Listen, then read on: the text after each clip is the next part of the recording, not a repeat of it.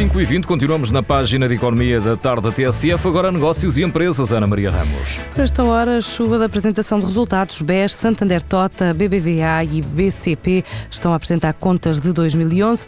O Milênio BCP já fez saber que teve um prejuízo de 786 milhões de euros, um resultado sem paralelo na história do banco e explicado em conferência de imprensa há poucos minutos por Carlos Santos Ferreira, ainda presidente executivo do Milênio BCP.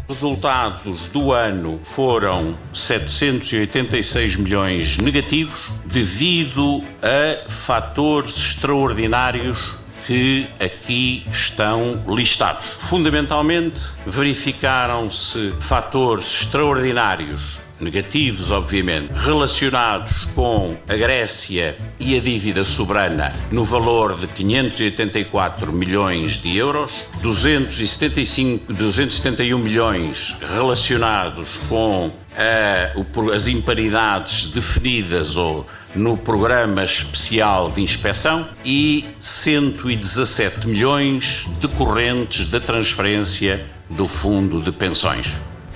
Carlos Santos Ferreira adiantou ainda nesta conferência de imprensa que o Core Tier 1 do BCP atingiu o ano passado o valor mais elevado de sempre, ou seja, 9,4%, o dobro do que tinha eh, quando começou a crise, sublinhou o presidente do BCP nesta apresentação de contas. Por esta hora também o Banco Espírito Santo está a revelar eh, contas de 2011, eh, já fez saber que teve um prejuízo de 108,8 milhões de euros seja, perto de 109 milhões em 2011, atribuída ao registro de encargos extraordinários e ao reforço de previsões com origem na atividade doméstica. Só a transferência do Fundo de Pensões para a Segurança Social foi de 107 milhões de euros. O resultado da atividade internacional cifrou-se nos 160,8 milhões, mesmo assim menos 21% face ao exercício anterior. O Santander Tota teve um lucro de 64,1 milhões de euros o ano passado eh, e deve ser o único dos grandes bancos com resultados positivos positivos. Para a queda de 85,4% nas contas, contribuiu eh, em especial o efeito da venda de créditos e títulos, o reforço de imparidades também, provisões de crédito e a constituição no ano passado de uma provisão extraordinária de 25,8 milhões de euros. A queda da Bolsa pode ter prejudicado os resultados da Caixa Geral de Depósitos. Em 2011, assim admite o Presidente do Banco, José de Matos diz que as imparidades ainda estão a ser apuradas e a desvalorização das participações financeiras detidas pela Caixa em diversas empresas cotadas vão pressionar mesmo os resultados a apresentar no final da próxima semana. A atividade corrente da instituição, portanto, a margem financeira, o produto bancário, o resultado de exploração, quando entramos em linha de conta com os custos, está razoavelmente positiva. As contas globais precisam de entrar em linha de conta com a nossa avaliação completa das imparidades de títulos e imparidades de crédito, que dependem muito fundamentalmente da evolução muito negativa que o mercado de capitais teve durante o ano passado, especialmente na segunda metade do ano, e obviamente que a situação em que estamos em termos de atividade económica dá a pôr algumas dificuldades com algum do crédito. Palavras do Presidente da Caixa Geral de Depósitos à margem da Conferência da Associação Portuguesa de Bancos. Para o Governador do Banco de Portugal, não há riscos da banca portuguesa falhar as metas da Troika, porque acredita que vai cumprir rácios de capital mínimos exigidos. Carlos Costa diz mesmo que se não fossem os fatores extraordinários, os resultados dos bancos eram positivos. E foram declarações feitas também na conferência em Lisboa sobre risco sistémico no setor financeiro. O Qatar pode ser o próximo mercado da Motengil. O grupo ganhou um conjunto de obras em África, avaliadas em quase 900 milhões de euros, mas Jorge Coelho admite que está a estudar oportunidades de negócio noutros destinos, como o Médio Oriente. Olhando para o mundo, países como, por exemplo, o Qatar não, não fogem à nossa observação e à nossa análise, porque é um país que vai ter um plano de requalificação e um plano de obras muitíssimo grande e estamos a analisá-lo e a estudá-lo.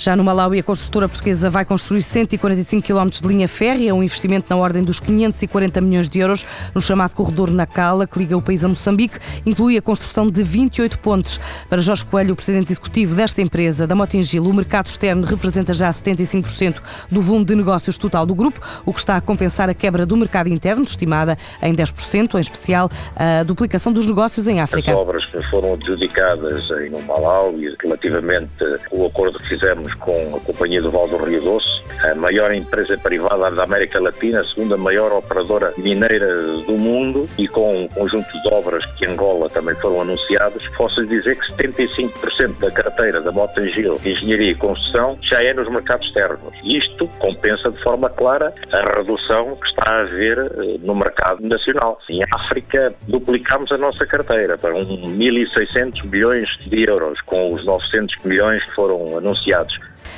Angola, a Motigil também vai construir a barragem de Malueque, um investimento de 126 milhões, depois dois projetos para a Zona Angola, a Aldeia Solar, avaliada em 20 milhões, postos de abastecimento de combustível estimados em 82 milhões de euros. A construtora soma também projetos imobiliários em Angola, a chamada cidade financeira, de 56 milhões de euros. A nova base está a estudar o mercado Moçambique, a desenvolver projetos piloto na Indonésia e no Dubai, também olhar ofertas de TV digital no Brasil e analisar eventuais aquisições, manifestando interesse em empresas como a Edisoft ou a Emprodef. Admite contactos com a Embraer na produção do avião militar KC-390.